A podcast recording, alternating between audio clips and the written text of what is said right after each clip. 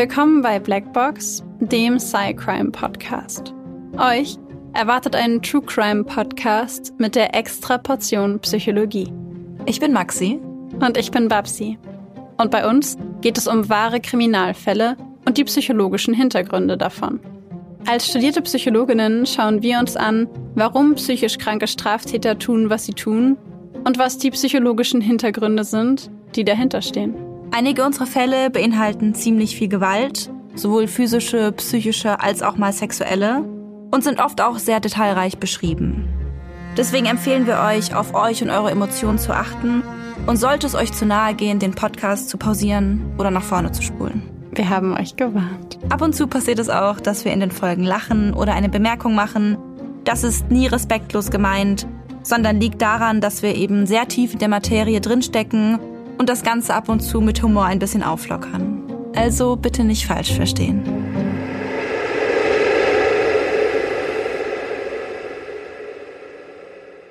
Ich habe richtig Bock, diese Folge anzufangen mit so einer mit so einer Jahrmarktsansage so herzlich willkommen und da sind wir wieder nochmal dabei sein, nochmal frei sein bei Blackbox der Podcast. Wow! Wieder zurück im Studio. Ja, Blackbox back in the studio. Gott sei Dank. Wirklich. Also an dieser Stelle tausendmal Dank an euch, dass ihr die letzten zweieinhalb, drei Folgen mit uns außerhalb des Studios mitgemacht habt. Wir haben das Gefühl, dass ähm, ja im Vergleich zu dem, was wir sonst so an Studioqualität gewohnt sind, die Folgen qualitätstechnisch vom Sound her doch eher nicht ganz dem entsprachen, würde ich sagen. Hat sich ein Mühe unterschieden. Ein Mühe. Du, ein ganz winziges bisschen. So aber, Staubkorn. Was? Aber weißt du, wie frustriert ich darüber war, als ich diese Folge dann gehört habe? Und ich saß da ja mit einer Decke über meinem Kopf. Ich hatte eine Decke über meinen Kopf und über meinem Laptop, wo die Aufnahmesoftware lief und über dem Mikro. Und ich hatte danach dermaßen Nackenverspannungen, weil ich einfach die gesamten, ich glaube, insgesamt saßen wir anderthalb Stunden da, weil ich anderthalb Stunden lang in so einer richtig gebückten Gollum-Haltung saß und da versucht habe, irgendwie die Decke nicht zu arg zu bewegen, dann auch noch irgendwie Hitzewallungen bekommen habe, weil ich darunter natürlich nicht richtig atmen konnte. Und diese ganzen Strapazen habe ich auf mich genommen und dann ist die Qualität so. Ja, ich, ich, ich verstehe den Frust. Ich spüre den gerade auch. Und ich Der ist auch immer noch da. Es ist, es ist noch nicht verheilt. Die Wunde, die Wunde ist noch frisch. Ja. Ich merk's. Ja, Freunde, äh, wir sind mehr als glücklich, äh, dass wir wieder im Studio sind, ähm, dass wir wieder ein ordentliches Mikrofon haben und wir keine Decken. In meinem Fall habe ich Wäscheständer aufgehängt mit Wäsche, damit es den Hall abfängt, damit ich mehr Textil in meiner Wohnung habe, die ja Echo und hallende Geräusche und so. Also das ja, ich habe erstmal Wäsche aufgehängt, ist auch lange nicht mehr passiert. Ich habe allein dafür Wäsche gewaschen. Nein, Spaß. Aber äh, ja, genau. Also von daher, ich bin sehr glücklich, du bist sehr glücklich. Ich hoffe, ihr da draußen seid auch sehr glücklich, denn wir sind back mit der alten Quality. Ich, ich stelle mir gerade so kollektives Seufzen vor, so, ah, Gott sei Dank. Vielleicht können wir das einblenden, das fände ich gar nicht schlecht. So ein, ah. Ja, wir sind aus Sitcom. ja. Ja, ihr könnt unseren äh, wunderbar HD High Quality Stimmchen jetzt wieder lauschen. Und äh, genau, wir beschäftigen uns heute mit dem Thema bipolare Störung. Kurz vorweg, ihr habt euch das Thema schon häufiger mal gewünscht. Das ist eine Erkrankung, über die viele von euch schon mehr wissen wollten. Viele E-Mails, ähm, viele Nachrichten auf Instagram. Und ähm, Genau, dem werden wir uns jetzt heute widmen. Und wie immer bei unseren Folgen, wo wir über psychische Erkrankungen sprechen, diven wir doch direkt mal rein und ähm, fangen einfach mal damit an mit der Frage, was ist überhaupt eine bipolare Störung? Ähm, ganz kurz für euch, dass ihr jetzt erstmal wisst, wie wir hier reingehen, welche Erkrankung es losgeht. Bei einer bipolaren Störung schwankt äh, die Stimmung äh, zwischen zwei entgegengesetzten Extremen. Das heißt, es gibt ganz extreme Hochphasen, die nennt man auch Manie. Und ähm, die stehen sehr depressiven Phasen gegenüber, nennt man dann Depression, also extreme Tiefphasen.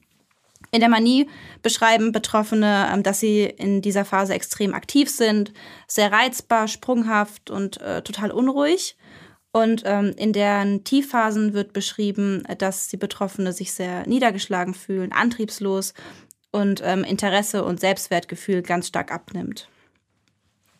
Normalerweise ist es so, dass depressive Phasen dabei überwiegen, also dass es weniger Tiefphasen als, als Hochphasen gibt. Und aufgrund dieser Schwankungen wurde oder wird diese Erkrankung auch äh, manisch-depressive Erkrankung genannt. Ganz grundsätzlich, weil wir euch ja häufig noch so ein bisschen was über den ICD-10 beziehungsweise mittlerweile ICD, ICD, ICD, ICD-11 erzählen. Ähm, die bipolare Störung gehört zu den affektiven Störungen und damit in die F30er. Und zwar ähm, wird unter anderem unterschieden zwischen einer rein manischen Episode, einer bipolaren affektiven Störung ähm, oder eben auch einer rezidivierenden depressiven Störung. Also es fällt in den Bereich der affektiven Störungen mit rein. Und es gibt, ähm, und deswegen haben wir uns hier ein bisschen kürzer gefasst, eine sehr, sehr lange Liste an unterschiedlichen Arten von bipolarer affektiver Störung, beispielsweise bipolare affektive Störung gegenwärtig hypomanisch gegen, oder gegenwärtig manisch ohne psychotische Symptome oder gegenwärtig manisch mit psychotischen Symptomen. Ähm, dann gibt es auch noch die gegenwärtig schwere depressive Episode ohne psychotische Symptome. Also deswegen haben wir uns ein bisschen kürzer gefasst, weil die, ähm, genau, die bipolare affektive Störung grundsätzlich sehr viele unterschiedliche Facetten hat. Ähm, ja, die sich im Grunde unterteilt in drei Aspekte. Einmal die Manie, einmal die Depression und als dritte Komponente, die auftreten kann oder als dritte Variable die Psychose. Genau. Ganz kurz noch zur Erklärung des Wortes affektiv. Wir haben jetzt gesagt, das ist eine affektive Störung. Affektive Störungen sind alle Störungen, bei denen sich die Gefühlslage ähm, stark verändert, sodass es schon, ähm, also eine krankhafte Veränderung der Gefühlslage. Das beschreibt affektive Störungen. Da zählen zum Beispiel, ne, könnt euch jetzt denken, Depressionen rein ähm, und eben ganz deutlich die bipolare Störung. Diagnostisch sieht es so aus, dass die bipolare Störung dann gestellt wird, ähm, wenn man eben festlegen kann, dass es jetzt, dass es bei dieser einen Person mehrere Episoden von äh, Manie, Hypomanie oder Depression gab. Also man sagt nicht, okay, nach einer depressiven Phase, ah, das könnte eine bipolare sein, sondern man kann die Diagnose nur stellen, wenn man sich diese ganzen Episoden zusammen anschaut. Vielleicht ganz grundsätzlich, von einer Manie spricht man, wenn sich ähm, quasi eine sehr, sehr stark ausgeprägte positive Stimmung, kann man im Grunde noch sagen, zeigt. Also wirklich übertrieben. Ähm, die Leute, die, die manisch sind, schlafen nicht. Viele von ihnen essen nicht, gehen von einer Party zur nächsten, sind ähm, am Stück 22, 23 Stunden wach, haben massive Probleme überhaupt einzuschlafen. Das sind Leute, die dann beispielsweise ihre ganze Wohnung neu anmalen oder so oder da irgendwelche Bilder hinmalen. Leute, die sich Flugtickets kaufen, ihr komplettes Geld ausgeben für irgendwelche Dinge, die sie eigentlich gar nicht brauchen, einfach weil sie gerade davon überzeugt sind, dass es gerade der perfekte Moment ist, um endlich die Karibikreise zu machen und dabei ihren Job, ihre Freundschaften, ihre Beziehungen gefährden, dadurch, dass sie vielleicht auch beispielsweise promiskuitiv sind, also mit vielen Leuten schlafen, dabei nicht darauf achten, zum Beispiel zu verhüten oder sich vor äh, Geschlechtskrankheiten zu schützen. Also es ist eine sehr extreme Form von in Anführungszeichen guter Laune, wobei gute Laune es eigentlich nicht trifft, sondern einfach ein extremes Aufgedrehtsein, verantwortungslos sein, überhaupt nicht über Konsequenzen nachdenken. Und bei der bipolaren Störung ist diese Manie dann eben gefolgt von einem extremen Absturz in eine Depression. Und bei der Hypomanie handelt es sich um eine nicht ganz so stark ausgeprägte Form von positiver Stimmung.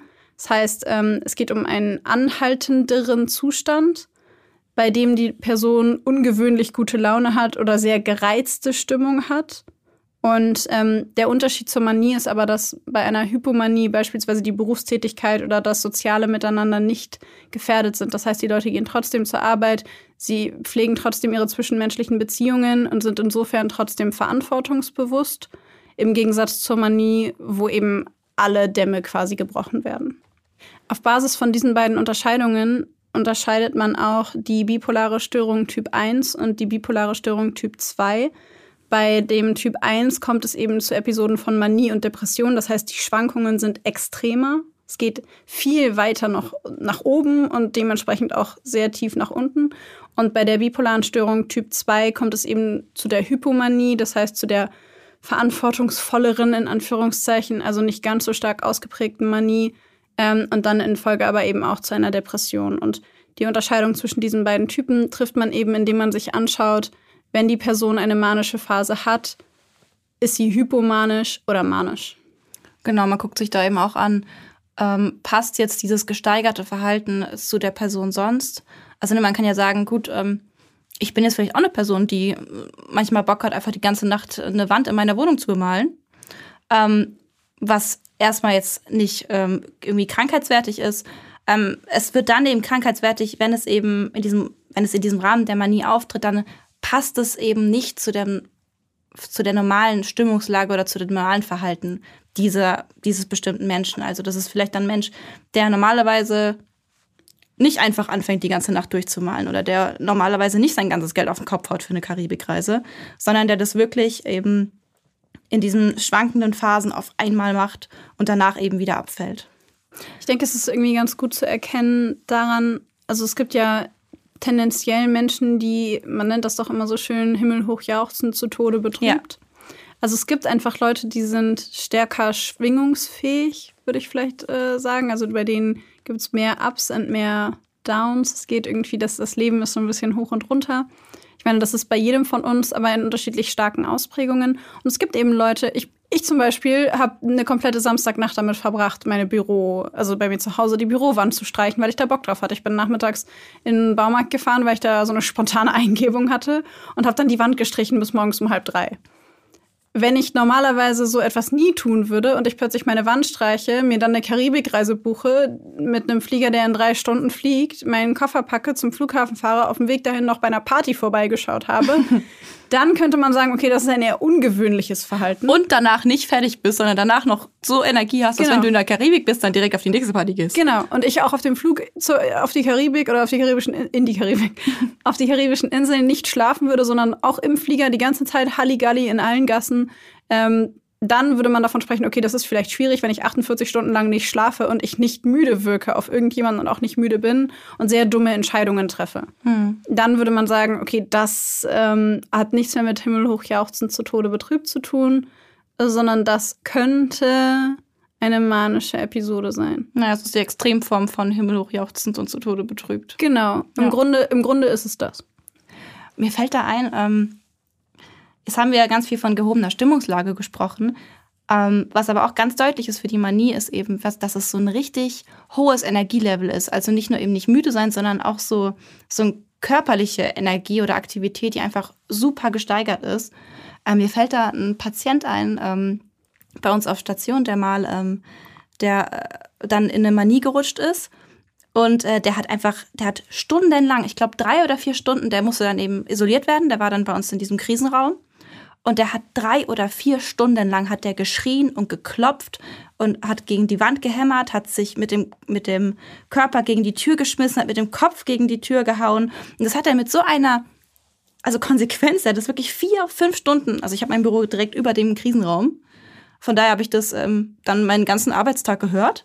Und hat wirklich, der hat nicht aufgehört. Das war in einem Takt. Und dann hat er, der hatte da schon ich glaube, zweieinhalb Milligramm Tabor-Intus. Und dann hat er nochmal abends bekommen und der hat aber trotzdem die ganze Nacht nicht geschlafen. Oh also für euch zur Erklärung, Tabor ist ähm, ein sehr, sehr starkes Beruhigungsmittel. Ähm, also wenn ich 2,5 Tabor einschmeißen würde, ähm, ich würde bis morgen Abend schlafen. Ja. ähm, und bei ihm hat es einfach, also gefühlt gar nichts bewirkt. Wahrscheinlich schon, wahrscheinlich wäre es sonst noch schlimmer gewesen, aber das war wirklich, da saß ich in meinem Büro und dachte mir so, Halleluja. Das ist ein, also als ob der da unerschöpfliche Energie hat. Komplett. Ja. Ich habe mich mal mit ähm, einer Betroffenen unterhalten, tatsächlich, die selber eine bipolare Störung hatte und die manisch war. Also die hatte eine ähm, manische und depressive Phasen, keine Hypomanie, sondern Manie. Mhm. Und die hat erzählt, dass sie tatsächlich das, also sie hat das gemerkt, immer daran, dass sie, dass sie festgestellt hat, dass sie plötzlich weniger müde ist. Und mhm. dass über so ein paar Tage plötzlich ihr Schlafbedürfnis rapide nach unten gegangen ist, sodass sie dann irgendwann nur noch zwei Stunden, nur noch eine Stunde und irgendwann hat sie, als sie Therapie gemacht hat, war sie psychoedukativ so gut geschult, dass sie das selber gemerkt hat, wenn ihr Schlafbedürfnis runtergeht, dass sie dann gucken muss mit, mit, mit den Medikamenten, dass sie das einpendelt und hat quasi gelernt, damit umzugehen und das selber festzustellen. Aber zu dem Zeitpunkt ist sie ähm, in eine manische Phase reingerutscht und hat äh, beispielsweise ein Ticket nach Südafrika gekauft von Geld, das sie gar nicht hatte. Sie hat sich bei ihren Freunden Geld geliehen, um ein Ticket zu kaufen nach Südafrika. Ist dann in Südafrika mit irgendwelchen Leuten, die sie nicht kannte, nachts durch die Straßen super gefährlich. Ähm, hat dann da irgendwie wurde ausgeraubt, war in irgendwelchen Clubs, hat die ganze Zeit weitergemacht und weitergemacht und bei ihr hat sich das ein bisschen gemischt mit einer Psychose, weil sie der festen Überzeugung war, sie würde verfolgt werden. Oh. Und ähm, dann hat sie da auf der einen Seite meinte sie, war es, war es spaßig in manchen Momenten, weil sie halt viel Geld ausgegeben hat, sich da auch von ganz vielen Leuten Geld geliehen hat, die sie gar nicht kannte. Und hat das Geld in den Clubs ausgegeben, wurde ausgeraubt, hat dann gedacht, sie würde verfolgt werden, war der Meinung, dass überall alle Leute, die Sonnenbrillen tragen, sind eigentlich Agenten von denen, die sie beobachten. Und dann meinte sie, dann war es wie so ein Albtraum, es war wie so ein Horrorfilm. Mhm. Und sie hatte das Gefühl, sie musste irgendwie über die ganze Welt, muss sie fliehen. Und äh, hat sich dann überall noch, noch mehr Geld geliehen. Und als es dann vorbei war, war sie super hoch verschuldet bei Leuten, die sie gar nicht kannte. Und war halt irgendwo in Südafrika und ist dann in so eine depressive Episode gerutscht und hat ähm, ihre Eltern angerufen. Mhm. Und hat halt denen gesagt, oh mein Gott, ich, ich habe auf Deutsch gesagt, ich habe Mist gebaut. Mhm. Und ähm, das, also das hat sie erzählt und das fand ich zum Beispiel total krass, weil sie selber auch meinte, sie hat überhaupt nicht realisiert, was sie da gerade tut. Sie hat überhaupt nicht realisiert, wie gefährlich das für sie selber ist, weil sie auch, sie meinte, sie hat ungeschützt mit irgendwelchen Leuten ähm, Sex gehabt und hat da überhaupt nicht drauf geachtet. In Südafrika ähm, nachts auf der Straße rumzulaufen, ist so Ja. unfassbar gefährlich. Und ähm, sie meinte, sie hat überhaupt nicht drüber nachgedacht und sie ist einfach super dankbar, dass ihr nichts passiert ist. Und ähm, das war für mich so, ein, so eine meiner ersten Erfahrungen mit Leuten, die selber betroffen sind davon, weil ich das, was sie erzählt hat, auch so krass fand, einfach für mich. Mhm. Also weil man sich das so gar nicht vorstellen kann, wie du solche Entscheidungen treffen kannst. Ja. ja, das wird ja, so eine Manie wird ja am Anfang oft von Betroffenen als, als ähm, also eine gehobene Stimmung und weniger Schlaf und man ist aktiv. Das wird ja am Anfang oft positiv empfunden, aber es schlägt halt dann um, weil es irgendwann zu viel ist. Ja. Und halt eben auch, weil dann in der Manie halt Dinge passieren, die äh, dann in der nächsten Phase noch schlimm, also die einen noch tiefer fallen lassen in der nächsten Phase. Dann. Ja, voll. Es gibt ja, ähm, wie gesagt, verschiedene Episoden, verschiedene Phasen im Verlauf einer bipolaren Störung. Ähm, da haben wir jetzt schon erklärt die ähm, Hypomanie, also es gibt hypomanische Phasen, es gibt manische Phasen und eben depressive Phasen. Wie jetzt schon gesagt, gibt es ja bei einer bipolaren Störung im Verlauf verschiedene Phasen, anhand derer auch eine bipolare Störung diagnostiziert wird. Wir würden euch die einfach ganz kurz nochmal zusammenfassen, dass ihr dann nochmal so einen gesamten Überblick habt. Ähm, es gibt äh, zum einen, wie gerade besprochen, die Hypomanie, also hypomanische Phase. Ähm, zu den Symptomen davon gehört eben eine leicht gehobene Stimmungslage und ähm, die muss mindestens vier Tage lang andauern, kann aber von Tagen bis Wochen anhalten. Ähm, außerdem müssen drei der folgenden Symptome vorhanden sein. Gesteigerte Aktivität oder körperliche Ruhelosigkeit, Konzentrationsschwierigkeiten, vermehrte Gesprächigkeit, vermindertes Schlafbedürfnis, ein erhöhtes sexuelles Verlangen, ein Kaufrausch oder ähnliches Verhalten ohne Rücksicht auf Konsequenzen und eine Distanzlosigkeit oder verstärkte Geselligkeit. Dann gibt es, wie gerade besprochen, die manische Phase. Ähm, die Symptome der manischen Phase sind ähm, den Symptomen der hypomanischen Phase sehr ähnlich, aber viel stärker ausgeprägt. Es müssen drei der folgenden Symptome ähm, erfüllt sein und das für mindestens eine Woche durchgehend. Das sind auch körperliche Rastlosigkeit, auch vermehrte Gesprächigkeit bis hin zu Logorö. Das ist ein krankhaft gesteigerter Drang zu sprechen. Ähm, Im Kontakt merkt man das manchmal bei Menschen, die das haben, dass die wirklich, da kommt so viel, also die reden so viel und ohne Punkt und Komma, dass man wirklich Schwierigkeiten hat, ähm, da auch mal was zu sagen, auch wenn man was sagen will. Man kommt da nicht zwischen rein oder man wird einfach überfahren mit Worten. Ähm, und es ist auch total weitschweifig. Ständig wird von einem Thema zum anderen gesprungen. Also eine Lugorö, ich, ich verbinde das immer in meinem Kopf mit Diarrhoe. Ich glaube, es ist auch Ja, es ist- äh, vom ja. Wortstamm her äh, verbunden. Ähm, ne, also Brecht, äh, nicht Brecht. Also ähm, Wortdurchfall oder Sprechdurchfall. Also einfach, dass halt so viel rauskommt und total ungefiltert und total unkontrolliert. Ja, und teilweise halt auch relativ inhaltslos. Genau, ja. Es wird Sprechen als Selbstzweck quasi. Genau. Ähm, dann sind weitere Symptome die Enthemmung, ein gesteigerter Gedankenfluss oder das Gefühl, total schnell zu denken, Auch wieder vermindertes Schlafbedürfnis, ein gesteigertes Selbstwertgefühl bis hin zum Größenwahn. Side Note, bei der manischen Episode, das ist auch die Episode oder Phase, wo eben auch psychotische Symptome auftreten können. Ähm, dann eine verstärkte Ablenkbarkeit, ebenso wie bei der Hypomanie. Und rücksichtsloses Verhalten, ähm, das nicht als solches wahrgenommen wird. Also ähnlich wie bei der Hypomanie, da wurde ja gerade als Beispiel die Kaufsucht genannt. Ähm, das kann bei beiden Phasen auch ähm, ein gestärkter sexueller Antrieb oder eine erhöhte Risikobereitschaft in anderen Bereichen sein. Dann gibt's die depressive Phase. Die unterscheidet sich ehrlich gesagt nicht von den Symptomen her, nicht von einer, ich sag mal, normalen schweren Depression. Ähm, ist gekennzeichnet von starker ähm, Antriebslosigkeit, Interessenverlust, äh, Verlust des Selbstwerts. Also eine, wie, wie man eben eine Depression wirklich kennt, so eine wirklich schwere depressive Phase. Das ist die depressive Phase auch in der bipolaren Störung. Ähm, am gefährlichsten aber tatsächlich ist eine gemischte Phase. Das ist eine Phase, in der sowohl manische als auch depressive Symptome gleichzeitig auftreten. Ähm, Beispiel dafür ist zum Beispiel, wenn eine Person gleichzeitig einen gesteigerten Antrieb hat, aber depressiv gestimmt ist. Ähm, das ist manchmal auch dann ein bisschen tricky zu diagnostizieren. Und was eben da so gefährlich ist, dass in dieser Phase die Suizidgefahr am höchsten ist.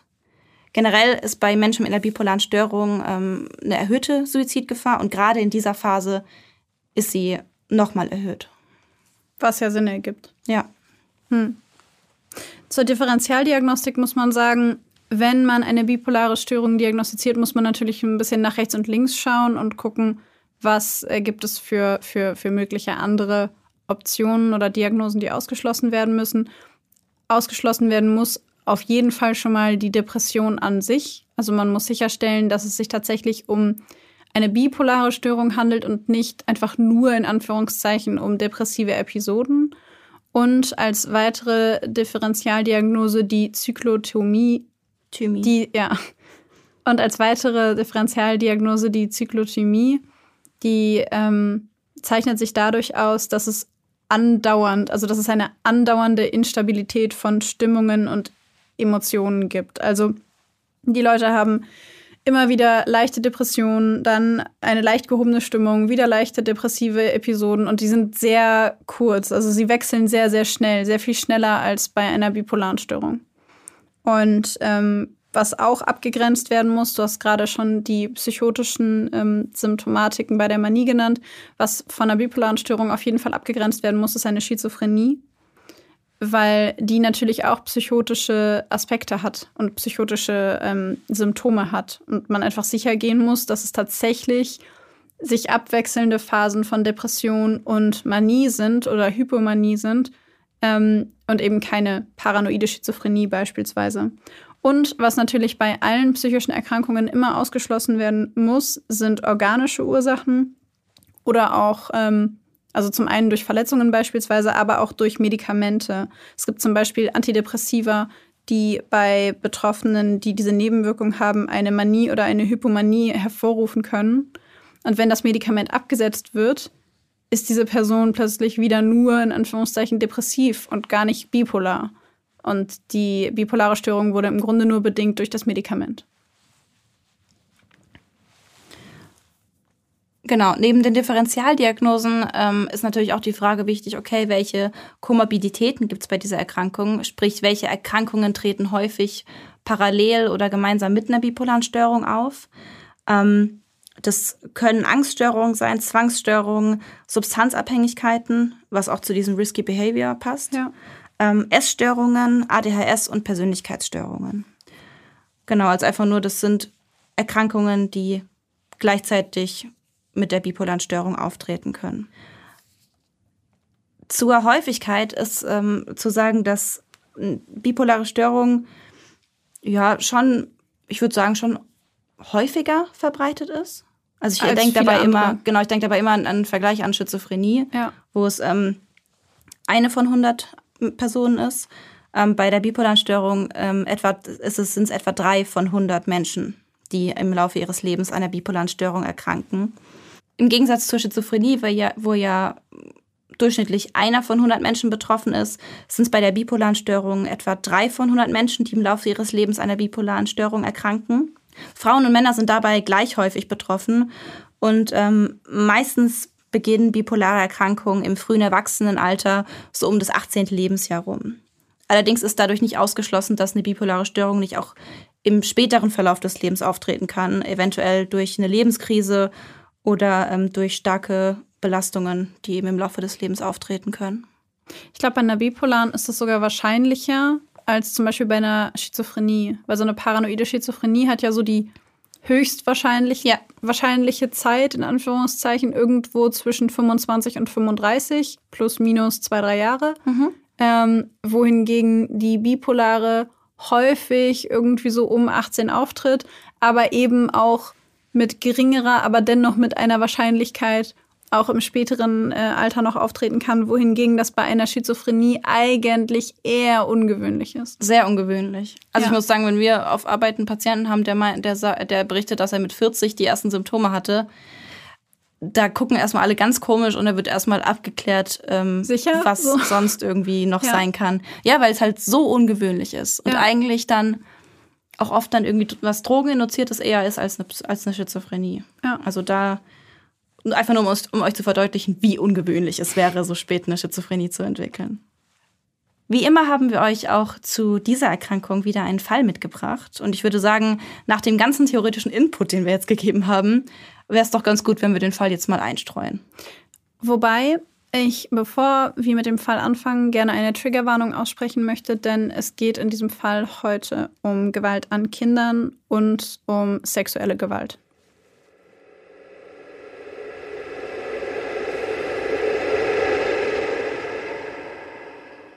6. Juni 1995. Die 17-jährige Darla Phillips liefert ihre kleine Schwester Lacey am Arbeitsplatz ihrer Mutter ab. Diese hat bereits einige Stunden Arbeit hinter sich und will nach Feierabend um 15 Uhr mit ihrer kleinen Tochter zum Zahnarzt. Gut gelaunt bringt Darla ihre Schwester in den Buchladen, in dem ihre Mutter Mary Phillips arbeitet, und macht sich dann direkt wieder auf den Weg nach Hause. Während die zweifache Mutter bereits überlegt, ihre Sachen zusammenzupacken und sich mit ihrer Tochter auf den Weg zu machen, betritt ein schwarzhaariger Mann das Geschäft. Mary erkennt ihn sofort wieder. Der Mann hat ein Tattoo in Tropfenform im Gesicht und zahlreiche weitere Tattoos auf dem Ober- und Unterarm. Er war bereits heute Morgen im Geschäft gewesen und hatte sich einige Bücher ausgeliehen. Nun steht er wieder vor ihr, ungehalten, beinahe wütend. Er behauptet, Mary habe ihm das falsche Buch gegeben. Ein Buch, das er überhaupt nicht habe ausleihen wollen. Noch bevor die junge Frau realisieren kann, was passiert, ändert sich die Stimmung und Mimik des Mannes. Sein Gesicht verwandelt sich in eine bedrohliche Grimasse. Er wolle den Laden ausrauben, sagt er. Mary und ihre Tochter sollen sich sofort auf den Boden legen. Dann bricht er die Kasse auf und nimmt das Geld. Doch statt mit der Beute zu verschwinden, dreht sich der Mann um, geht mit schnellen Schritten auf die kleine Lacey zu und packt sie an ihrem dunkelbraunen Haarschopf. Er bringt das kleine Mädchen ins Badezimmer, fesselt sie an einen Metallstuhl und verlässt den Raum. Nach kurzer Zeit hört Lacey seine Schritte jedoch wieder näher kommen. Weinend bettelt sie darum, dass der Mann ihrer Mama nicht wehtut. Der jedoch antwortet, das sei gar nicht sein Ziel. Lieber wolle er ihr wehtun. Dann beginnt er das Mädchen zu würgen. Er würgt die Kleine so lange, dass sie das Bewusstsein verliert. Dann schlägt er ihr mindestens achtmal mit dem Lauf seiner Waffe auf den Kopf. Das kleine Mädchen erleidet schwere Schädelverletzungen, Risse im Schädelknochen und mehrere Frakturen. Dann dreht er sich um und verlässt den Raum. Entgegen der Erwartungen des Mannes ist Lacey jedoch nicht tot. Einige Zeit bleibt sie bewusstlos, dann schreckt sie auf, sieht ihr eigenes Blut auf dem Fußboden, übergibt sich, weint und verliert wieder das Bewusstsein. Irgendwann hört sie Stimmen, viele Stimmen, lautes Stimmengewirr. Sie öffnet die Augen und sieht Polizeibeamte. Polizeibeamte, die direkt vor ihr stehen und eine Kamera auf sie richten. Als das kleine Mädchen in dem türkisblauen Shirt sich plötzlich regt, fahren die Anwesenden wie unter einem Donnerschlag zusammen. Sie hatten die Hoffnung bereits aufgegeben, hatten das kleine blutüberströmte Mädchen für tot gehalten. Aber weit gefehlt. Lacey lebt. Sofort wird sie in ein nahegelegenes Krankenhaus gebracht, in dem die Ärzte in den nächsten Wochen alles daran setzen, ihr Leben zu retten. Mary dagegen, Lacys Mutter, ist tatsächlich tot. Ihr Körper wurde von der Taille abwärts nackt gefunden, um ihren Hals ist ein Kabel geschlungen und ihre Hände sind mit Draht hinter dem Rücken gefesselt. Ihre Arme und ihr Rücken sind übersät mit Prellungen. Mary hat gekämpft, gekämpft bis zum Schluss. Nach den Ergebnissen der Autopsie stirbt sie an Strangulation und stumpfen Kopfverletzungen. Außerdem finden die Ärzte Verletzungen im Analbereich. Alles deutet auf eine Vergewaltigung vor ihrem Tod hin.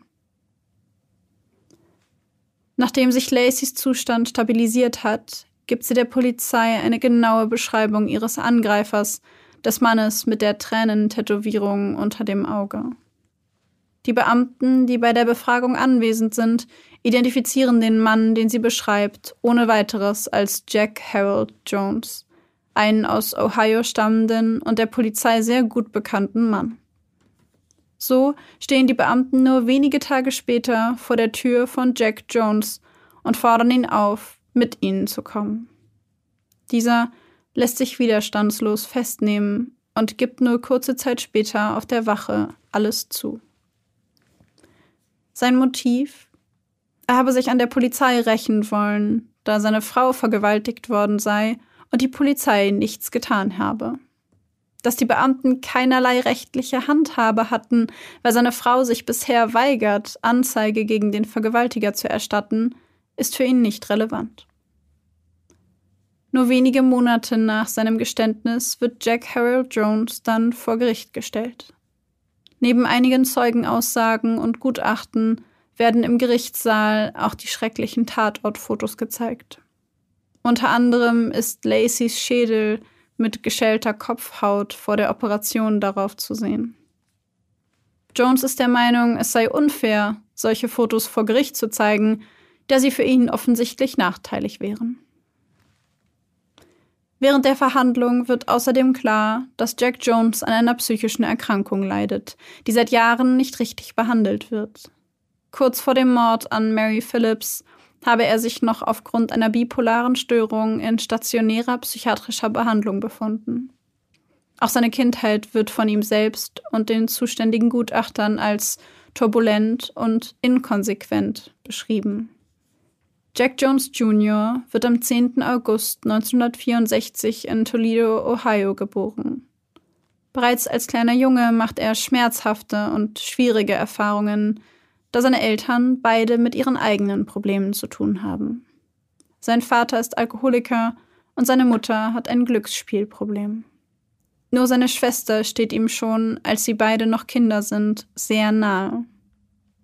Früh wird bei dem Jungen eine Aufmerksamkeitsdefizit-Hyperaktivitätsstörung diagnostiziert und die ersten Berichte zeigen bereits Vermutungen und Symptomatiken in bipolarer und antisozialer Richtung. Jack selbst berichtet, dass in seiner Kindheit Dinge passiert seien. Dinge, über die er nicht sprechen könnte. Laut seiner Schwester Lynn wurde Jack als Kind sexuell und körperlich missbraucht und entwickelte so schon früh eine Alkohol- und Drogenabhängigkeit. Als Kind beginnt er Tiere zu töten, ist immer wieder in Probleme und Schwierigkeiten verstrickt und verbringt unter anderem einige Zeit im Jugendgefängnis. Zweimal versucht er sich selbst das Leben zu nehmen, mehrere Aufenthalte in psychiatrischen Einrichtungen sind die Folge. Schnell stellt die Jury vor Gericht fest, dass zum Zeitpunkt des Mordes eine oder mehrere erschwerende Umstände zweifelsfrei bestanden, dass die erschwerenden Umstände zweifellos alle mildernden Umstände, die von den Geschworenen als vernünftige Umstände festgestellt wurden, überwiegen. Sie sind der Überzeugung, dass die vorliegenden Umstände ohne jeden Zweifel die Todesstrafe rechtfertigen und verurteilen den 31-jährigen Jack Jones im April 1996 daher aufgrund von Mord, Vergewaltigung und versuchten Mordes zum Tod durch die Giftspritze. Doch kurz nach seiner Verurteilung kommen weitere Gewalttaten ans Licht. Jacks DNA stimmt mit den Spuren eines alten, ungeklärten Mordfalles überein.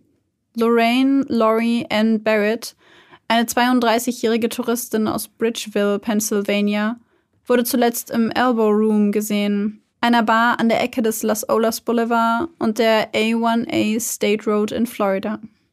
Laurie war Kundenbetreuerin bei Bell of Pennsylvania und befand sich im Urlaub in Florida.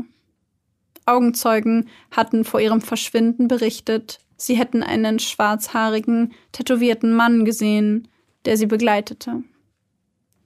Ihre Leiche wurde am 1. Juni 1991 gegen Mittag im Days Inn Lauderdale Surf Motel am Seabreeze Boulevard in Fort Lauderdale von einer Putzfrau gefunden. Laurie wurde vergewaltigt, bevor sie erwürgt wurde. Unmittelbar nach der Entdeckung der Leiche erstellte die Polizei ein Phantombild mit Beschreibungen der Tätowierung des Verdächtigen. Dazu gehörten unter anderem eine Tätowierung mit einem Stacheldraht, der mit Namen und Herzen versehen war. Das Phantombild brachte zum damaligen Zeitpunkt keinerlei Erfolg, und so erklärte die Polizei den Mord an Laurie bald zum Cold Case.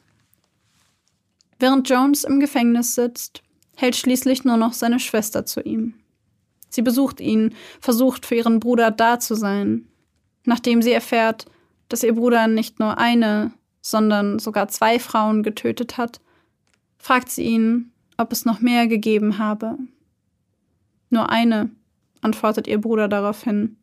Er schreibt ihr einen Brief und gibt ihr diesen mit der Anweisung, ihn erst nach seiner Hinrichtung zu lesen. Jack Jones wird am 24. April 2017 hingerichtet. Er wird um 19.20 Uhr, 14 Minuten nach Beginn der tödlichen Injektion, für tot erklärt. Weder Jones Tochter noch seine Schwester dürfen bei der Hinrichtung zusehen.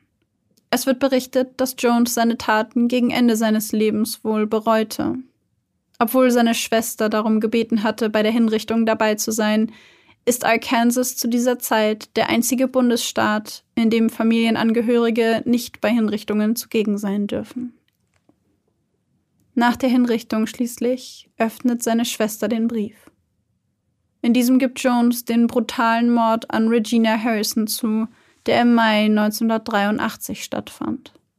Damals wurde Ronald Henry Stewart, ein Serienvergewaltiger, für das Verbrechen verurteilt obwohl es schon damals massive Zweifel an seiner Beteiligung an dem Mord gegeben hatte. Regina Harrison wurde am 2. Mai 1983, kurz nach ihrem 20. Geburtstag, während einer Fahrradtour vermisst gemeldet.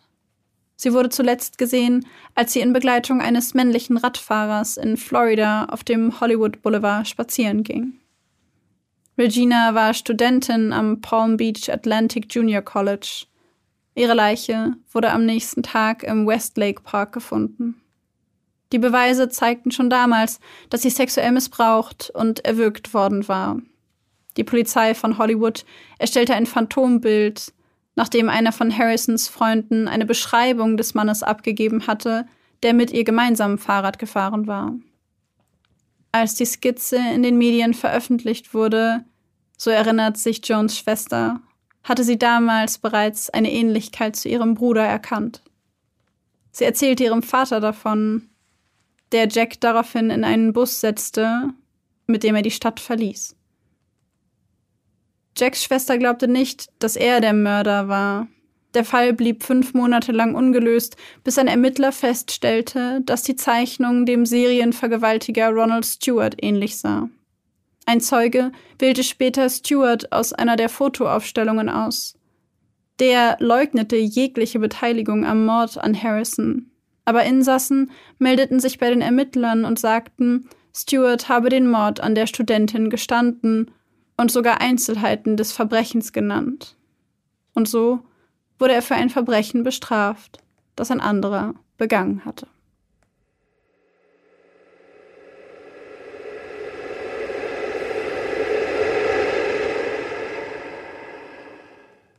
An diesem Fall stört mich sehr, dass es so wenig Informationen darüber gibt, warum diese Diagnose gestellt wurde. Mich stört an diesem Fall in erster Linie die Tatsache, dass er für einen Mord verurteilt wurde, obwohl er drei begangen hat. ich habe richtig die. Ja, gut, ich, ich, ich habe jetzt gerade die, die klinische Psychologiebrille auf. Mir, während, ganz während du vorgelesen hast, also ich, ich habe den Fall ja auch mit recherchiert, während du vorgelesen hast, äh, gerade an der Stelle, wo, ähm, wo das Mädchen gefunden wurde von der Polizei und aufgewacht ist, als sie gerade die Tatortfotos geschossen haben, ähm, musste ich total an diesen, ähm, an das Bild denken. Es gibt, es gibt ein Bild im Internet, was ich bei der Recherche gefunden habe, ähm, wo sie auf diesem Stuhl sitzt, wo sie gefesselt wurde und gerade sich zur Kamera dreht und halt wirklich ihr Gesicht das Blut überströmt und das so richtig dunkelbraunes, getrocknetes Blut und sie guckt gerade in die Kamera und sieht so richtig verschreckt aus. Und ich musste gerade an dieses Bild denken. Und wie krass es einfach ist, dass sie einfach aufgewacht ist, während die Polizei da war. Und was für ein unglaubliches Glück sie hatte, dass sie das überlebt hat.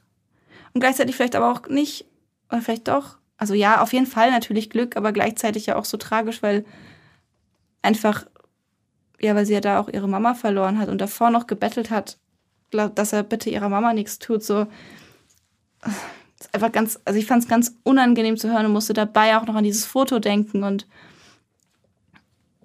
ja. Ich fand, dass die, ehrlich gesagt, fand ich es irgendwie erschreckend, weil ich so dachte, warum prüft denn keiner, wenn die da reinkommen, ob dieses Mädchen noch einen Puls hat? Also das war was, wo ich mir so dachte, was, was ist denn da los?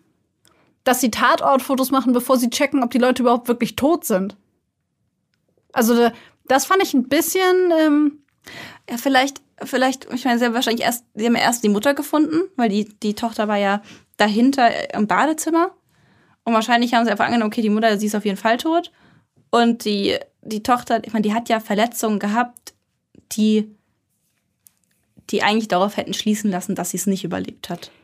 Ja, aber ich finde, es sollte schon zur Routine gehören, dass man nochmal einen Puls überprüft. Sollte vielleicht. es schon. Vielleicht, vielleicht tut es es auch und es wurde einfach vielleicht in dem Fall nicht vielleicht. gemacht. Vielleicht hatte sie auch so einen ganz schwachen Puls wegen der Verletzung oder. Aber ich fand, ja. ich finde das einfach so eine richtige, das ist so eine richtige Horrorfilm-Szenerie. Ja. Wo du denkst, alle Opfer an diesem Ort sind gestorben und dann wacht sie plötzlich auf, während die Tatortfotos machen. Das fand ich so krass das fand ich so krass und ich habe das Bild auch im Kopf, weil ich habe es auch gesehen und ich oh.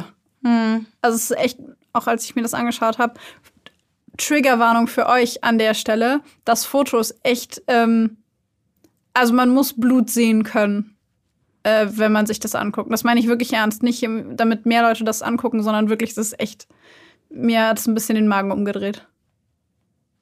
Was ich auch so krass fand, äh, was also das finde ich immer so unbefriedigend an solchen Fällen ist, dass er nur wegen einem Mord verurteilt wurde, er aber drei begangen hat.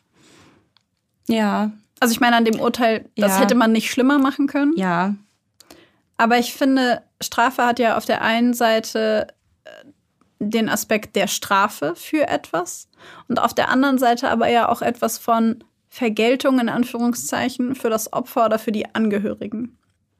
Und ich finde das immer so unbefriedigend, weil ich, weil ich denke, dass er nie offiziell für diese Taten verurteilt wurde. Ja, ich kann das schon verstehen, weil also, ne, ich meine, es ist ja schon häufiger so, dass irgendwie Angehörige dann auch irgendwie den Wunsch haben zu wissen, wer es ist und auch irgendwie dann zwar nicht richtig irgendwie eine Erleichterung verspüren, meistens, wenn dann klar ist, wer es war, aber eben ja, also am Ende, so wie ich das kenne, steht am Ende meistens nicht Erleichterung, aber der Wunsch zu wissen, wer es ist und auch zu sehen, dass diese Person nicht ungestraft davonkommt, ist ja trotzdem ein Wunsch, den Angehörige in dem Moment haben. Und ja. halt auch vor allem, wenn es über längere Zeit halt ein Cold Case ist, das zermürbt einen ja diese Unwissenheit. Ja, und auch wenn du es dann weißt, finde ich, macht es einen Unterschied, ob jemand für diesen, für diese Tat verurteilt wurde. Ja, es fühlt sich also vielleicht. So für mich fühlt sich das auf einer emotionalen Ebene, finde ich, ist das irgendwie noch mal so ein. Ja, ich weiß, was du meinst. Es fühlt sich so an wie, okay, der, der äh, Mord an ähm, Mary Phillips, der ist jetzt äh, total groß aufgezogen worden, das wurde verhandelt. Und ja, ach so, der hat auch noch äh, die Laurie getötet und er hat auch noch Regina getötet. So, es wirkt so wie so ein. Es wirkt sowieso, das hat er auch noch gemacht, aber es wird nicht so in so einem Maße in den Fokus gestellt, wie es eben jetzt bei diesem Fall der Fall war. Und ich finde irgendwie da fühlt sich das irgendwie so ein bisschen Drive-by-mäßig an. So, ja, die sind auch noch da gewesen, aber irgendwie nicht so die gleiche, dass es irgendwie nicht so gesehen wird, wie es gesehen werden sollte. Ja, und sei es auch einfach nur, dass er am Ende die gleiche Strafe bekommt und da aber drin steht für den Mord an. Ja, genau das meine ich, dass es halt gesehen wird. Genau. Und Ja. also ich meine, ich bin ja nicht in der Situation und ich hoffe, ich werde nie in der Situation sein, Angehörige von einem Mordopfer zu sein. Und vielleicht empfindet man es dann auch anders, vielleicht ist es einem dann auch egal. Ja. Es war einfach nur meine sehr subjektive Einschätzung dazu. Ich fand es so furchtbar, ähm, die Vorstellung, was, was er psychisch mit den beiden gemacht hat. Also, dass er Mutter und Tochter auseinandergezogen hat und was für eine Angst die Mutter auch, also Mary auch gehabt haben muss, weil die Schläge, die, mit denen er sie, also mit denen er Lacey geschlagen hat, die muss sie gehört haben. Ja. Und auch wie sie und auch wie Lacey ähm, vielleicht schreit oder eben bettelt, dass er ihr nichts tut oder dass er der Mama nichts tut. Ja. Das muss sie ja auch gehört haben. Oder dass er sie wirkt oder Mhm. erstickt und das, den Todeskampf, sie muss das alles gehört haben. Und ich finde, bei dem Fall ist mir das so krass aufgefallen, diese emotionale Komponente, dass die Tochter das mitbekommen hat und gesagt hat, bitte tu meiner Mama nichts. Und die Mutter das mitbekommen hat, was er, und er sie so auseinandergezogen hat, auch in zwei unterschiedlichen Räumen und, und auch einfach wie widerlich, so die Tochter erst zu ersticken und dann noch auf sie einzuschlagen und zu hoffen, dass sie dann tot ist und dann zu der Mutter zu gehen und auch was er ihr angetan hat. Ich fand das, fand das so.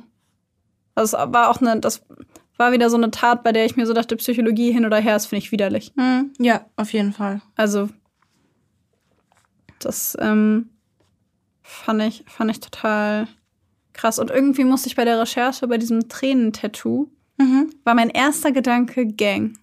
Gangmitglied. Ah, ich dachte, äh, hier hat schon mal getötet. Ja, genau, ja aber das machen. Genau, aber ich dachte immer, das machen nur Gangmitglieder, die sich dann Tränen tätowieren lassen, wenn sie schon mal getötet haben. Ich dachte, das ist so ein Ding, das man nur in Gangs macht. Ich meine, das war was, was man in Gefängnissen macht.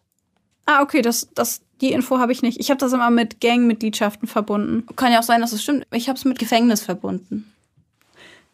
Okay, also zwischen dem Satz jetzt und dem Satz davor liegen ungefähr zwei Minuten Stille im Aufnahmestudio, denn wir haben das tatsächlich jetzt mal kurz nachgeguckt, weil es uns interessiert hat. Und zwar gibt es unterschiedliche Bedeutungen und wir hatten im Grunde beide recht. Es gibt unterschiedliche Bedeutungen für Tränen, Tattoos unterm Auge. Es kann ein Zeichen für Trauer sein. Es gab nämlich einen amerikanischen Basketballspieler, der sich ein Tränentattoo hat stechen lassen, nachdem sein Bruder bei einem Autounfall ums Leben gekommen ist. Es kann ein Zeichen für einen Mord sein. Diese These wurde das erste Mal in dem Buch Ghetto Kids von Morton Rue, ich hoffe, ich spreche das richtig aus, ähm, das erste Mal beschrieben. Und Lil Wayne hat in seinem, ein, einem seiner Interviews das auch so angedeutet. Dann kann es aber auch ein Zeichen für einen Gefängnisaufenthalt sein. Zum Beispiel hat sich Amy Winehouse ein Tränentattoo stechen lassen aus Solidarität zu ihrem Freund Blake Fielder Civil, der einen Gefängnisaufenthalt hinter sich hatte. Und dann gibt es das auch noch als Zeichen der Herabwürdigung tatsächlich in US-amerikanischen Haftanstalten vor. Zum Beispiel, dass ähm, in diesen, also es gibt Gefangene, die berichten, dass sie von anderen Männern, mit denen sie sexuell verkehren und sich von ihnen in Form von Sugar Daddy Verhältnissen abhängig gemacht haben, also in, in Männergefängnissen, dass sie von denen gezwungen werden, sich ein Tränentattoo zu stechen oder stechen zu lassen, um im Grunde nach außen hin zu demonstrieren, dass sie verweichlicht sind. Also da werden die auch Mhm. Sissies genannt oder Sissy. Mhm. Und das im Jahr 2023. Ja, genau. Okay. Ich wusste nur vom Gefängnisaufenthalt und Mord.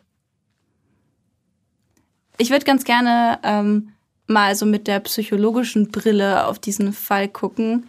Ich stelle mir nämlich gerade die Frage, ähm, jetzt wo wir, dadurch, dass wir jetzt das nachgegoogelt haben, habe ich das Gefühl, wir sind wieder so ein bisschen, bisschen so einen Schritt zurückgetreten getreten, emotional. Und ich würde voll gerne ähm, darüber sprechen, ob du irgendwas dazu rausgefunden hast, aufgrund welcher Symptome er ähm, eine bipolare Störung diagnostiziert bekommen hat. Tatsächlich nicht.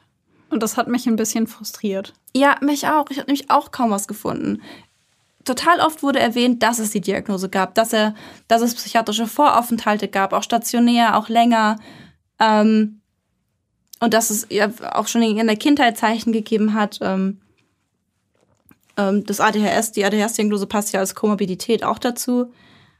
Aber so richtig, was daran bipolar, also was an ihm bipolar war, habe ich nicht rausgefunden. Und das das ist wieder so ein Fall, wo ich mir denke, toll, die Diagnose ist sicher da, aber könnt ihr mir bitte auch erklären, warum die da ist? So, das, das nervt mich immer, wenn das so ist. Ich habe das tatsächlich auch ähm, mal so ein bisschen im weiteren Sinne recherchiert und es gab tatsächlich eine Petition von Amnesty International für Jack Jones, bei der sie quasi versucht haben, dafür zu sorgen, dass er nicht äh, hingerichtet wird, weil sie gesagt haben, dass er eine schwere psychische Erkrankung hat und haben quasi den Gouverneur von Arkansas darum gebeten, seine Todesstrafe in eine Haftstrafe umzuwandeln. Und ähm, was die zum Beispiel gesagt haben, war im Grunde einfach nur, dass er selber sich ein paar Monate vor dem Mord freiwillig in ein Krankenhaus eingewiesen hat. Und da wurde bei ihm das eben diagnostiziert. Und ähm, in dem Gutachten damals hieß es auch, dass er super viel Suizidgedanken hat und darüber nachdenkt, wie man sich selber verletzen könnte. Der hat doch auch mehrere Suizidversuche gehabt, meine ja. ich. Mhm. Und am 8. Mai 1995, also weniger als einen Monat vor dem Verbrechen, wurde nochmal bei ihm eine bipolare Störung diagnostiziert mit der Bemerkung, dass er extrem bipolar sei. Und ähm, also es, es gab wohl in sehr kurzen Abschnitten direkt vor dem Mord mehrfach diese Diagnose. Würdest du den, den, den Mord, also die Handlung, würdest du das eher in einer manischen oder in einer depressiven Phase zuordnen? Oder in einer gemischten? Weil ich glaube, depressiv, das, da sind wir uns einig, das, nee. Aber manisch oder gemischt? Also für mich, ich, hm. Ich glaube, ich würde die mal Ich wäre echt, ich wäre bei gemischt.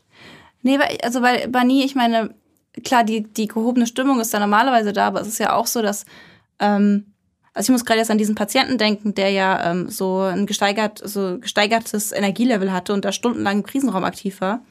Der war nämlich schrecklich wütend und wurde und war auch wirklich bedrohlich im Kontakt und hat mir wirklich Angst, dass der, dass der äh, ausrastet und vielleicht und fremdgefährdend ist. Und vor dem Hintergrund würde ich es eher einer Manie zuordnen, weil ähm, ja, weil es ja auch sein kann, ich meine, es sind ähm, ein hohes Energielevel, es sind starke Emotionen, ähm, dass er vielleicht aus dieser Wut heraus, die er, er hat ja als Motiv äh, genannt, dass da seine Freundin oder Frau ja vergewaltigt wurde und dann nichts gemacht wurde. Ähm, und aus diesem Gefühl der Ungerechtigkeit und dieser Wut vielleicht eben dann eben die so unkontrolliert wurde und dadurch eben zusammengepaart mit dieser Risikobereitschaft, ähm, diesem Nichtdenken an Konsequenzen und diese unkontrollierten Handeln, ähm, dass es dann vielleicht zu einer Tat gekommen ist. Aber ich frage mich gerade, warum denn, warum dann Mary und ihr Kind? Ja, das also, ist halt, also ich weiß nicht, vielleicht, er war ja an dem Tag vorher schon in dem Geschäft. Ja. Und vielleicht ist er einfach zurückgekommen. Und dann war ihre Tochter da und das hatte er natürlich nicht geplant. Woher hätte er das wissen sollen? Vielleicht hat er auch wirklich das falsche Buch gehabt. Und vielleicht ist er wirklich sauer deswegen geworden und vielleicht war sein Plan erst wirklich nur das Buch zurückzubringen. Und vielleicht ist es dann eskaliert, also emotional bei ihm. Also vielleicht ist es ja, ne, wenn wir vorhin gesagt haben, affektive Störung ist die krankhafte Veränderung von, Gefühl, von der, der Gefühlswelt, dass es dann vielleicht in dem Moment vielleicht auch krankhaft umgeschwungen, umgeschwungen ist. Also es ist totale Spekulation, aber das frage ich mich gerade, ob das vielleicht damit zusammenhängt, dass er halt wirklich, dass er halt, dass es gerade sie getroffen hat, weißt du? Ich habe halt darüber nachgedacht, ich war so ein bisschen bei gemischter Episode, weil ich dachte, dass so Gedanken von, von Trauer mhm. und vielleicht, also dass dieser, dieser Gedanke von Trauer und Wut, die ja beide auch bei Depressionen vorkommen können, also Trauer sowieso, aber Wut kann da ja auch eine Rolle spielen, ähm, dass er vielleicht diese Trauer empfunden hat wegen seiner Freundin und wütend war und er das ausgelebt hat in dem Moment. Mhm. Weil seine Schwester hat zum Beispiel über ihn gesagt, dass er früher ja schon Ärger gemacht hat und dass er aber versucht hat, diese, ja, diese Probleme, die er hatte mit Drogen und Alkohol und Medikamenten zu behandeln. Ja. Und sie meinte, sie hatte das Gefühl, dass er sich verändert hat in den Jahren und dass sie das Gefühl hatte, dass er immer mehr ein Problem damit bekommen hat, seine Wut zu kontrollieren. Und am Ende des Tages frage ich mich halt auch, ob äh, zu sagen, ja, ich wollte mich an der Polizei rächen, weil meine Frau oder meine Freundin vergewaltigt wurde, klingt für mich auch so ein bisschen vorgeschoben, ehrlich gesagt. Weil wenn du dich an der Polizei rächen willst, dann gehst du doch zur Polizei und machst mit denen irgendwas, aber nicht mit irgendeiner unschuldigen Frau und ihrer Tochter, die ja wirklich gar nichts, also die haben ja nicht mal was mit der Polizei zu tun. Ja. Ja, eben. Also irgendwas muss es ja. Kann ich. Ich habe mir gerade auch gedacht, vielleicht, vielleicht. Wir wissen ja auch nicht, was irgendwie dazwischendurch passiert ist in der Zeit, bevor er in diesem ähm, in dem Laden war. Und vielleicht hat er auch vorher irgendwie mit der Freundin telefoniert und die hat ihm vielleicht gesagt, die Polizei, die hilft mir da nicht oder die macht da nichts und vielleicht kam dann die Wut und dann war er halt gerade in, an diesem Ort mit diesen Menschen, die dann eben das abbekommen haben. Ja. Also, ne, das ist alles wie immer totale Spekulation. Es sind Theorien, die wir hier aufstellen. Aber gerade bei diesem Fall wissen wir eigentlich wirklich gar nichts. Also, wir wissen nicht, wie der Mord zustande gekommen ist. Wir wissen nicht, welche Symptome er hatte. Nicht mal genau, in welcher Phase er war. Ähm, wir wissen nur, dass eindeutig eine bipolare Störung da war. Was denkst du darüber, dass, ich meine, wenn er einen Monat vorher eindeutig als extrem bipolar diagnostiziert wurde, und wenn wir mal von deiner Hypothese ausgehen und sagen, er war in einer manischen Phase, was denkst du über das Urteil?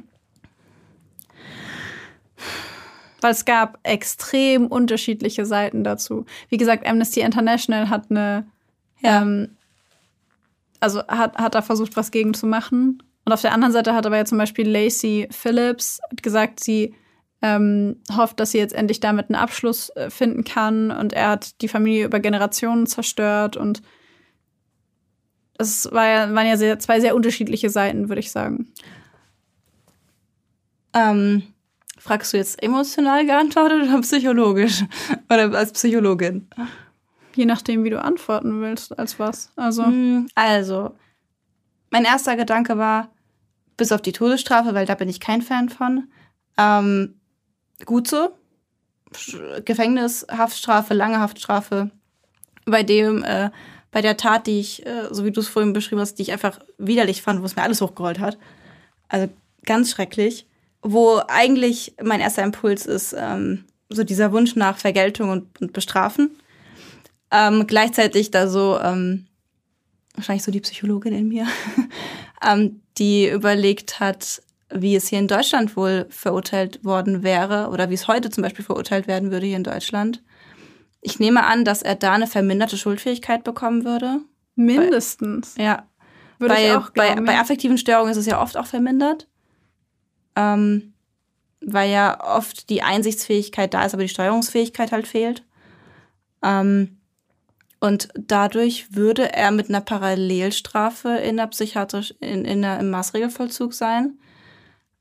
Ähm, bestimmt sehr lange. Bestimmt auch mit einer langen Parallelstrafe. Aber vielleicht wäre es angebrachter gewesen, wenn ich so von diesem, ne, die MED-Erkrankung angucke und eben auch das natürlich das System, in dem ich arbeite, wäre es wahrscheinlich angebrachter gewesen, ihn so zu verurteilen. Ich bin so ein bisschen hin und her gerissen. Ähm, prinzipiell bin ich auch bei dir mit dem Maßregelvollzug, weil ich denke, eine bipolare Störung ist eine nicht unerhebliche psychische Erkrankung. Im Gegensatz.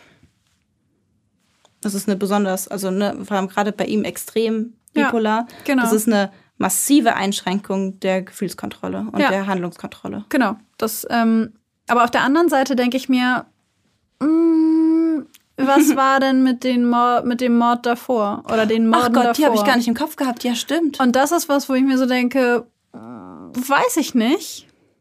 Also würde ich zur Diskussion stellen. Man könnte ja auch sagen, die ersten zwei hatten vielleicht weniger was mit der Erkrankung zu tun. Klar kann man jetzt sagen, okay, er hat in seiner Kindheit schon antisoziale und bipolare Zü Züge gehabt. Aber da bin ich gedanklich bei sowas wie Tiere quälen und Tiere töten eher bei einer antisozialen Geschichte als bei einer bipolaren. Ja. Und von daher, also am Ende des Tages ist es schwer zu beurteilen. Bei dem letzten Mord an Mary Phillips ähm, und der schweren Verletzung von ihrer Tochter oder dem versuchten Mord an ihrer Tochter würde ich die bipolare Störung noch am ehesten sehen, weil er kurz vorher diagnostiziert wurde, nochmal diagnostiziert wurde damit. Aber bei den anderen beiden Morden würde ich das mal so zur Diskussion stellen. Und wenn jemand vorher schon zwei Morde begangen hat, würde ich die Rückführbarkeit auf eine bipolare Störung doch zumindest zur Diskussion stellen wollen. Ja. An die beiden habe ich gerade tatsächlich, gar nicht gedacht. Ich habe gerade wirklich nur an den Fall gedacht, der jetzt, also an den Fall, der auch verhandelt wurde. Ja. Aber ja, stimmt. Also wenn das häufiger, na, es, ich meine, es ist häufiger passiert, er hat insgesamt drei Frauen dann getötet. Da kann es halt nicht kommen mit, ja, ja, er war einfach grundsätzlich immer schuldunfähig. Wobei er andererseits 1989 das erste Mal versucht hat, sich das Leben zu nehmen und er ähm, den ersten Mord schon 83 begangen hat, den zweiten Mord 91 und den dritten dann 95. Und 89 hat er das erste Mal versucht, sich das Leben zu nehmen und 1991 das erste, äh, das zweite Mal. Also kurz vor dem zweiten Ja. Mord. Und das ist halt wieder was, wo ich mir so denke, Man hätte vorher eingreifen müssen. ja, zum einen das, Ja. Aber zum anderen, glaube ich, ist es auch echt so eine Frage, weil 1983, ich meine, er war 19, als er den ersten Mord begangen hat. Und Was ja das passende Alter ist. Für eine Bipolare. ja, mit 19, allerdings hat er auch antisoziales Verhalten vorher gezeigt. Das heißt, für mich stünde erstmal zur Diskussion, was hat den Ausschlag gegeben, der antisoziale Aspekt oder der bipolare Aspekt? Also welche, und dann müsste man mehr über das Motiv erfahren. Wie Ja. ist es zu dem Mord gekommen? Warum ist dieser Mord passiert? Weil da, finde ich, liegt der Kern drin. Hast du das gemacht aufgrund der Anteile in dir, die bipolar sind oder aufgrund der antisozialen Aspekte? Oder vielleicht war es auch eine Mischung und dann muss man sich das genauer anschauen. Ja. Und bei dem Mord 1991, da lagen in Summe acht Jahre dazwischen. Und das ist was, wo ich mir, wo ich mich zum Beispiel frage, was ist in diesen acht Jahren passiert? Was hat er in diesen acht Jahren gemacht? Er hat sechs Jahre nach dem Mord versucht, sich das Leben zu nehmen, das allererste Mal. Das spricht für mich zumindest für eine stärkere Ausprägung dieser bipolaren Störung, wenn man davon ausgeht, dass sie sich schon durchgezogen hat seit seinem 19., 20. Lebensjahr, würde ich das als Indikator nehmen für eine deutliche Verschlechterung. Mhm. Und dass er danach noch einen Mord begangen hat, 1991, also zwei Jahre später, ist dann was, wo ich sagen würde, okay, da könnten wir uns über das Thema Bipolar definitiv unterhalten. Aber auch da stellt sich mir dann die Frage, du hast diese Linie vorher schon mal überschritten. Hat das dann noch was mit deiner bipolaren Störung zu tun? Kann schon. Muss nicht. Ja. Und das ist das, was ich an dem Fall, mal abgesehen von dem massiven Informationsmangel, den wir haben, was ich auch so schwierig finde. Worüber wir Gott sei Dank ein bisschen mehr wissen, ist die Frage, welche Ursachen überhaupt eine bipolare Störung hat. Ich würde sagen, wir switchen jetzt mal vom Fall besprechen mal wieder zurück zum äh, zu der rein bipolaren Störung und äh, gehen da jetzt mal ein bisschen weiter. Das war mir jetzt genug emotional. die Ursachen einer bipolaren Störung sind ähm, wie bei so vielen psychischen Erkrankungen natürlich nicht ganz genau bekannt. Es ist mal wieder multifaktoriell bedingt. Haben wir da eigentlich einen Jingle für langsam? Multifaktoriell bedingt. Ich glaube noch nicht. Multifaktoriell bedingt. Ich finde, wir sollten einen erstellen. Allerdings ähm, gibt es Untersuchungen, die darauf hinweisen, dass bipolare Störungen ähm, durch ähm, Veränderungen in der, Hirnchemie auftreten. Wir hatten es, glaube ich, bei Depressionen haben wir auch schon mal gesagt. Ähm, ne, Antidepressiva sind ja zum Beispiel ähm, Medikamente, die ähm, auf die ähm, Botenstoffe Serotonin zum Beispiel wirken. ähm, und dass Depressionen zum Beispiel viel eben mit ähm, den Neurotransmittern zu tun haben können. Genauso ist es bei der bipolaren Störung. Da könnte wohl nachgewiesen werden, dass, dass im Hirnmetabolismus andere äh, Mengen der Hirnbotenstoffe Dopamin, Noradrenalin, Serotonin und ähm, GABA ausgeschüttet wurden. Dann gibt es natürlich auch einen Anteil ähm, der bipolaren Störung, der genetisch bedingt sein kann. Ähm, das hatten wir auch schon bei früheren psychischen Erkrankungen, wie zum Beispiel der Schizophrenie, dass da zu einem gewissen Prozentsatz eine genetische Vererbbarkeit möglich ist. Ähm, Forschungen haben da gezeigt, dass ein Kind mit einem erkrankten Elternteil ein Risiko von 10 bis 20 Prozent trägt, an der bipolaren Störung zu erkranken. Und wenn beide Eltern betroffen sind, dann steigt das Risiko für das Kind sogar auf 50 bis 60 Prozent, was eine sehr viel höhere Vererblichkeit ist, wie zum Beispiel bei der Schizophrenie. Ähm, außerdem, wie auch bei anderen psychischen Erkrankungen, ähm, kann bei einer bestehenden Vulnerabilität oder Anfälligkeit ähm, einer Person die Erkrankungen, sag ich mal, ausgelöst werden durch sehr belastende Lebensereignisse, durch vielleicht traumatische Erfahrungen in der Kindheit, ähm, wie das zum Beispiel auch bei der Borderline-Persönlichkeitsstörung ähm, oder eben bei der Schizophrenie der Fall sein kann. Was ich auch noch total spannend finde, ist, dass bei bildgebenden Verfahren bei Betroffenen ähm, während einer Krankheitsepisode auch eine veränderte Aktivität im limbischen System festgestellt wurde, wir erinnern uns kurz, die letzten Neurobiologie, Neurobiologie folgen. Ähm, das limbische System ist verantwortlich für das Empfinden und Verarbeiten von Gefühlen. Was ja irgendwie logisch ist, wenn dann bei einer bipolaren Störung totale Schwierigkeiten mit der Kontrolle und dem Verarbeiten von Gefühlen ist, dass es eine krankhafte Veränderung der Gefühlswelt ist, dass da das limbische System ein bisschen mitspielt, mitwirkt. Ähm, genau, wie gesagt, also die veränderte Aktivität bei dieser Verarbeitung würde eben erklären, ähm, wie so eine bipolare Erkrankung im Hirn funktioniert und auch warum belastende Ereignisse in der Vergangenheit oder eben im Laufe des Lebens eben auf die bipolare Störung wirken können. Als letztes haben wir ähm, als Ursache für euch quasi ähm, herausgesucht, was aber natürlich auch bei Depressionen so ein bisschen der Fall ist, dass die Jahreszeiten natürlich auch eine Rolle spielen können. Also ich würde nicht sagen, dass das eine Ursache ist. Also ich würde sagen, die Jahreszeit an sich ist ähm, nicht eine Ursache für eine bipolare Erkrankung. Ähm, aber es hat, wie bei äh, Depressionen auch, kann es ein, eine Auswirkung haben, ähm, ob es der Person besser oder schlechter geht oder welche Phase gerade aktuell ist. Also so Statistisch gesehen treten im Sommer häufiger manische Episoden auf und im Herbst, Winter kommt es vermehrt zu depressiven Episoden. Ähm, genau, man geht davon aus, dass es ähm, was mit dem Einfluss von Licht zu tun hat, mit Vitamin D zu tun hat und mit der Serotoninausschüttung. Ich erinnere mich da gerade an einen Patienten, den ich habe, der ist suchtkrank und auch eine Depression steht im Raum. Und äh, der ist auch immer stabil über den Sommer. Und sobald der Herbst losgeht, geht, wird, wird er total instabil und wackelt und da muss man immer richtig aufpassen, dass er nicht einen Rückfall hat. Gibt es da nicht auch tatsächlich, also ich meine, da sind doch ganz viele Leute mehr oder weniger krankhaft von ja. betroffen, diese klassischen Winterdepressionen. Genau. Ja. Macht ja auch, also es ergibt ja auch Sinn mit dem Licht. Zur Therapie lässt sich sagen, dass es zwei unterschiedliche Ansätze quasi gibt, kommt immer ein bisschen drauf an. Es gibt einmal die Akuttherapie, die natürlich ähm, immer dann greift, wenn es gerade entweder starke depressive oder starke manische bzw. hypomanische Symptome gibt. Und dann gibt es die sogenannte Phasenprophylaxe. Darunter versteht man eine, wenn man so will, vorbeugende Behandlung. Es geht also quasi darum, dass man versucht, neue Episoden zu vermeiden und die Lebensqualität und die psychische Funktion maximal aufrechtzuerhalten, damit es eben nicht zu depressiven, manischen oder hypomanischen oder gemischten Episoden kommt, sondern die Stimmung der Person möglichst ausgeglichen, also in der Norm befindend ist. Daneben gibt es natürlich auch die medikamentöse Behandlung. Da kommt es ein bisschen drauf an, wie der Verlauf der Erkrankung ist. Prinzipiell macht man natürlich, bevor man Medikamente einsetzt, immer eine Laboruntersuchung, guckt sich also quasi an, wie sind die aktuellen Blutwerte, wie sieht es überhaupt aus, machen Medikamente Sinn und wenn ja, welche Medikamente ergeben Sinn. Prinzipiell gibt man bei der bipolaren Störung sogenannte Stimmungsstabilisierer. Man nennt sie auch Phasenprophylaktika.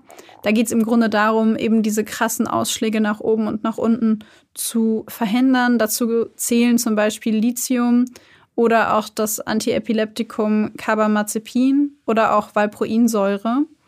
Und man gibt natürlich auch je nach Verlauf, je nach Art Antipsychotika, wenn jemand beispielsweise in der manischen Phase zu psychotischen Symptomatiken neigt. Auf der anderen Seite gibt man oder kann man natürlich auch Antidepressiva geben.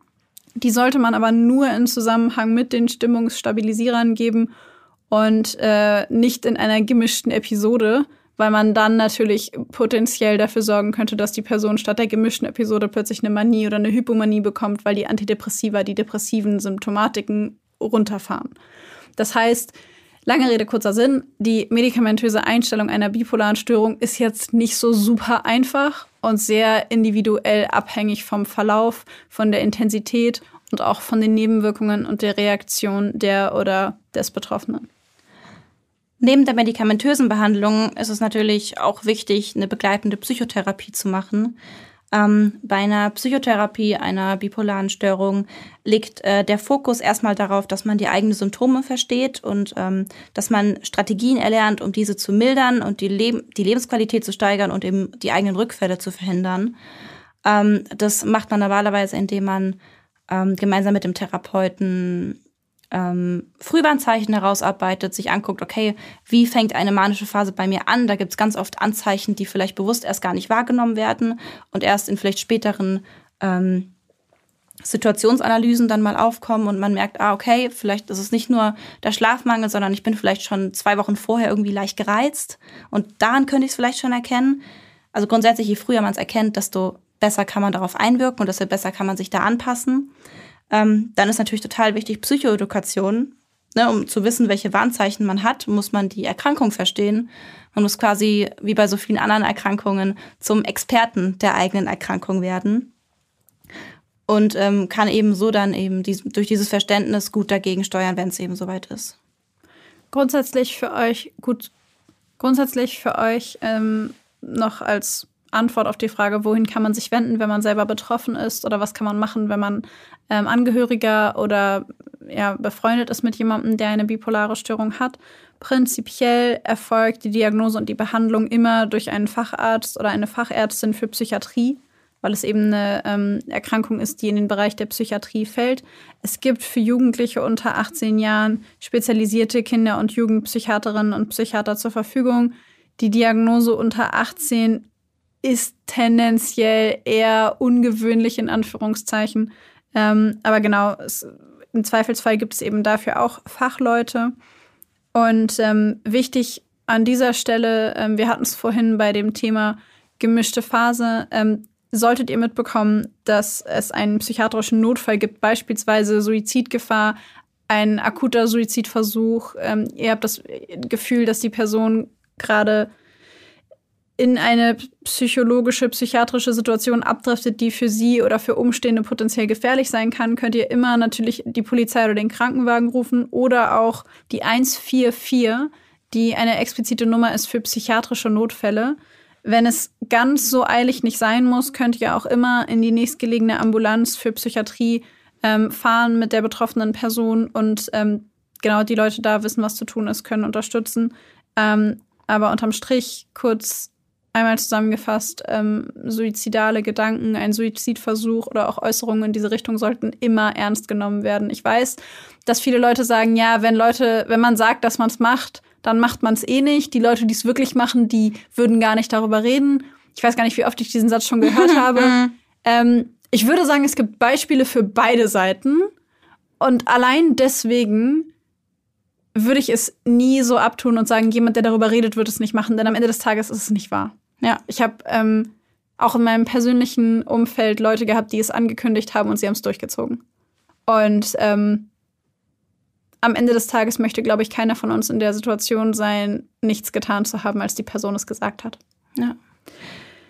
Was könnt ihr selber machen, wenn ihr betroffen seid? Äh, was könnt ihr selber machen, wenn ihr Angehörige seid von betroffenen Menschen oder Freunde, Familie, wie auch immer?